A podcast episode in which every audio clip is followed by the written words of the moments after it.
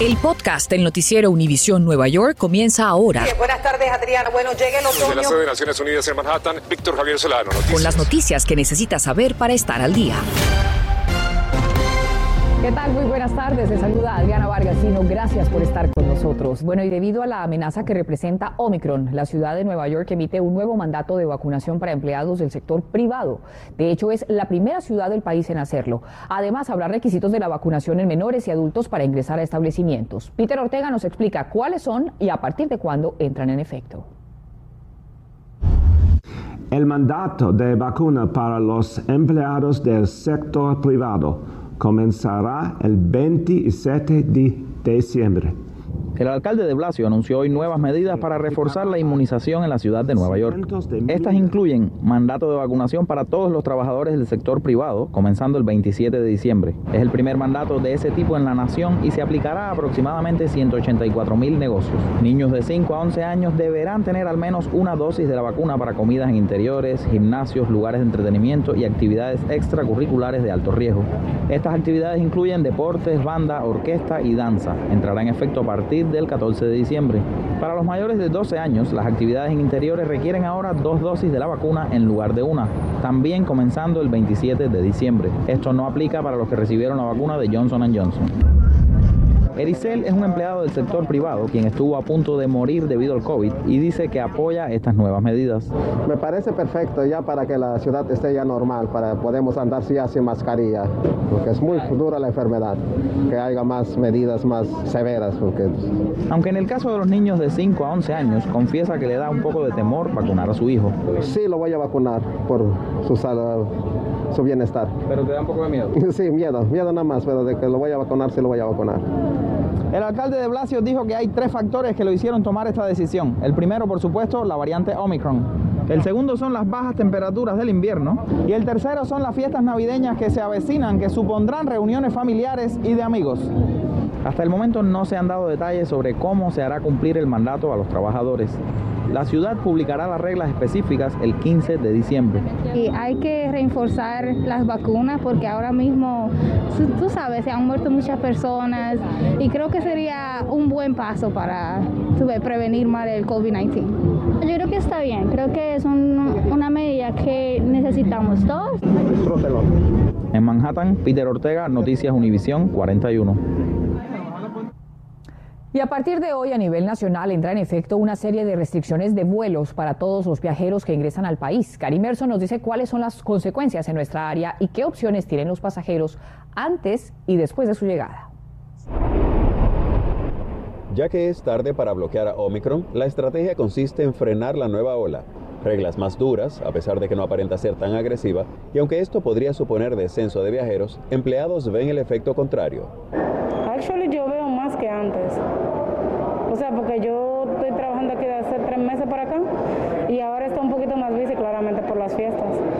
Consultamos al presidente del Comité de Salud del Consejo Municipal sobre lo oportuno de la medida. Razonable e innecesario porque de aquí a 72 horas usted se puede infectar muy fácil y todavía tiene su prueba negativa de hace un par de días y se monta en el avión y, y lleva a la variante a otro país.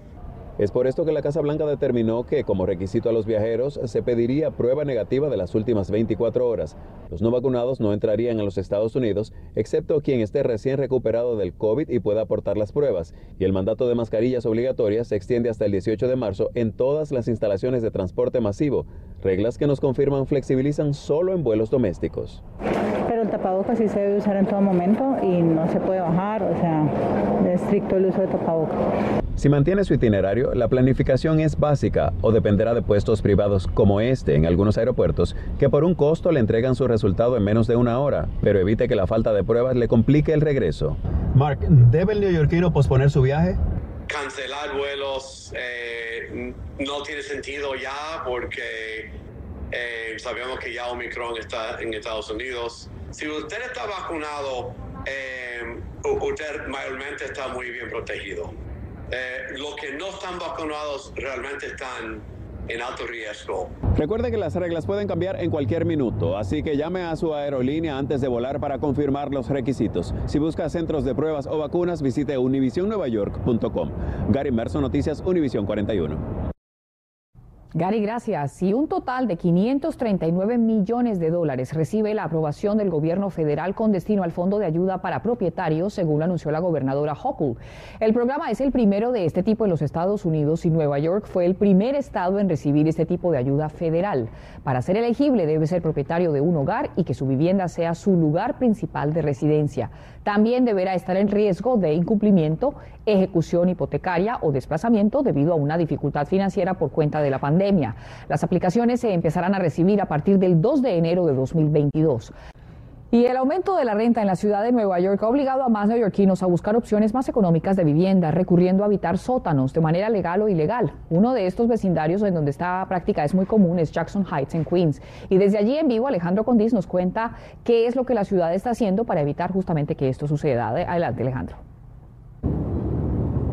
Adriana, de hecho, según oficiales de la ciudad de Nueva York, estiman que tres de cada cuatro de estos sótanos están ocupados de manera ilegal por algunas familias y que no cumplen con todos los requerimientos de seguridad. Por ejemplo, aquí en este en particular pueden ver que tiene solamente una salida, las ventanas están totalmente bloqueadas, lo cual es inseguro, pero las familias que viven en estos lugares dicen que no tienen solución, que tienen que gastar casi todo su salario para poder pagar la renta y tienen razón, según estudios indican que solamente en Manhattan, desde enero hasta acá, la renta ha subido en un 20% y esta es la única solución que encuentran muchas familias, como me contó una señora que durante 12 años tuvo que vivir en un lugar como este. En los sótanos uno no paga la lúniga, está todo incluido, nada más uno no va a pagar la renta. Eso es lo único. Algunos no tienen salida por allá, porque yo he vivido en basement y la tienen nada más por el frente, o otros la tienen por el detrás y, y aquí no tienen acceso a salir por esa puerta. ¿Y qué soluciones encuentran las personas? Bueno, estas viviendas ilegales y también pedir ayudas extras como los estampillas de comida para poder dejar dinero para pagar la renta. ¿Y qué hace la ciudad? Bueno, en el 2019 aprobaron un plan piloto en Brooklyn para poderle dar a los dueños dinero para poder arreglar estos basements y ponerlos de manera adecuada. También está el programa de Housing Connect donde usted puede aplicar una lotería, pero como lotería al fin no hay seguridad de que a usted se le pueda dar una vivienda asequible. También muchas personas han tenido que optar por los refugios. Más de 50 mil personas viven en estos refugios, pero no lo consideran un hogar ni una vivienda estable. También desde junio se ha hablado aquí en el estado de Nueva York establecer más de 100 millones de dólares para convertir hoteles y también oficinas en lugares de viviendas asequibles, pero es un proyecto que todavía está pendiente y que no ha podido concretarse en su totalidad. Adrián, en el medio de las familias esperando una solución de la ciudad de Nueva York. Sin lugar a dudas, una gran necesidad, Alejandro. Una última pregunta antes de que te vayas. ¿Qué repercusiones legales podrían enfrentar aquellos que rentan a otros estas viviendas consideradas como no seguras? Adriana, podrían enfrentar una multa de mil a diez mil dólares, depende de si es la primera ofensa que realizan y también podría tener consecuencias para los que estén rentados porque podrían quedar en la calle. Estás escuchando el podcast del noticiero Univisión Nueva York. La gobernadora Kathy Hochul anunció la extensión hasta el 4 de enero del plazo para aquellas personas que no calificaron para recibir ayuda tras el paso del huracán Aida, muchos de ellos por su estatus migratorio. Hace algunos minutos conversé con Vilda Mayuga del Departamento de Estado, quien nos cuenta los requisitos y la forma de aplicar. Saludamos a Vilda Mayuga del Departamento de Estado. Gracias por estar con nosotros, Vilda. Y en primer lugar, bueno, la fecha se mueve al 4 de enero, pero ¿cuánta gente que necesita esta ayuda, de acuerdo con los cálculos que ustedes tienen, ya ha aplicado y cuántos faltan por hacerlo? Bueno, pues la verdad es que tenemos cientos de personas que ya hemos determinado son elegibles y pues entonces el periodo ahora lo, lo tenemos para asegurarnos que tengan toda la documentación necesaria para que puedan recibir fondos. Pero sabemos que hay miles, decenas de miles de personas que pueden ser elegibles y, tomar ventaja de este programa. Así es que queremos asegurarnos que todos los que deban saberlo, sean ellos directamente o vecinos, amigos, familiares, lo que sea, puedan enterarse del programa y se acerquen a donde nosotros, las organizaciones, para poder determinar si son elegibles y en qué manera les, podemos ayudar. Claro, justamente, la gente sabemos que había un grupo que era los que calificaban para ayudas de FEMA, pero esto es un grupo para gente que no califica necesariamente para esas ayudas. ¿Qué tanto importa el estatus migratorio? Absolutamente nada para nuestro programa, en el sentido que el propósito es que si la única razón por la que no cualificas para recibir ayuda de FEMA es por tu estatus migratorio, entonces para ahí estamos nosotros, para llenar ese vacío. Esa, entonces, que entonces las personas igual tuvieron el mismo sufrimiento, igual pasaron por esa misma devastadora tormenta y entonces ¿quién les ayuda? Y para eso tenemos este programa funcionando. Si determinamos que la persona es sí elegible, la casa en sí es sí elegible para recibir fondos de FEMA, la ayuda de FEMA, pues entonces le referimos a FEMA, porque FEMA pues han sido buenos compañeros en eso, nos han preguntado, o sea, asegurarnos que las personas que sí son elegibles para ese programa puedan ir a donde ellos a recibir la ayuda que necesitan. Queden cubiertos, claro. ¿Cuáles son esos requisitos y las pruebas que la gente necesita? Mira, primero necesitamos eh, asegurarnos que la persona residió, estaba residiendo, porque sabemos que muchas personas perdieron su vivienda y ya no están ahí, pero que en el momento que ocurrió la tormenta vivían en uno de esos condados que hemos determinado son elegibles para la ayuda, ¿no? Basados en las declaraciones de emergencia. Entonces, aparte de eso, pues entonces mostrar la evidencia de los daños que tuvieron y que esos daños fueron causados por la tormenta. La recomendación para quienes están oyéndonos y quieren aplicar sencillamente llamar a nuestra línea directa, porque ahí le podemos informar mejor detalles basados en su, en su realidad, en sus detalles también, y poder decirles si califican para FEMA, si deben ver a una de nuestras organizaciones y de qué manera mejor hacerlo. ¿Cuál es el número, Bilda? 1-800-566-7636. Muchas gracias por tu tiempo. Buena tarde. Buenas tardes. Bueno, y preste mucha atención porque la Fiscalía General de Nueva York está advirtiendo sobre una estafa que dice ser en nombre de tiendas reconocidas. Engaño en el que al menos han caído 40 personas en lo que va de este año perdiendo miles de dólares. Nuestra Berenice Garner nos explica cómo evitar caer en esas trampas. Gracias. Efectivamente, la Fiscalía anunció que han recibido decenas de quejas donde supuestamente tiendas de cadena estarán ofreciendo casi hasta un millón de dólares como premio de una rifa que obviamente es mentira. Pero ¿cómo funciona y cómo reconocer el engaño? Es lo que le preguntamos a un experto en seguridad cibernética.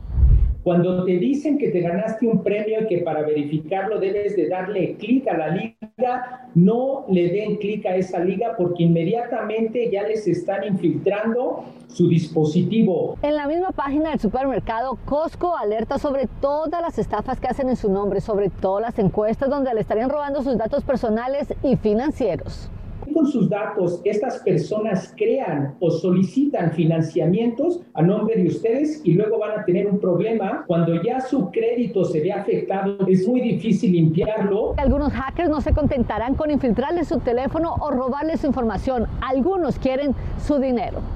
La forma como intentan convencerlo de que usted pague es mandándole dinero para hacerlo. Pero ojo con depositar cheques que le envíen. Recuerde que aunque el dinero aparezca inmediatamente en su cuenta, no significa que tenga fondos y su banco puede tardarse hasta 30 días en confirmarlo. Mientras tanto, si usted sacó dinero para enviarlo a un desconocido, ya está perdido. Y lo peor, no termina ahí mucho cuidado porque nos puede meter en problemas graves, otro delito mayor que puede ser lavado de dinero. ¿Por qué los latinos son más propensos a caer en este tipo de engaños? Tenemos muy buena fe, muy buena voluntad y somos ingenuos. Por nuestra cultura creemos todo lo que nos dicen en Internet y eso es lo que hace que nosotros terminemos como víctimas del fraude cibernético. Obviamente las señales claves para saber si una rifa es un engaño son dos. Si usted no se registró para concursar y si le toca pagar para recibir el premio.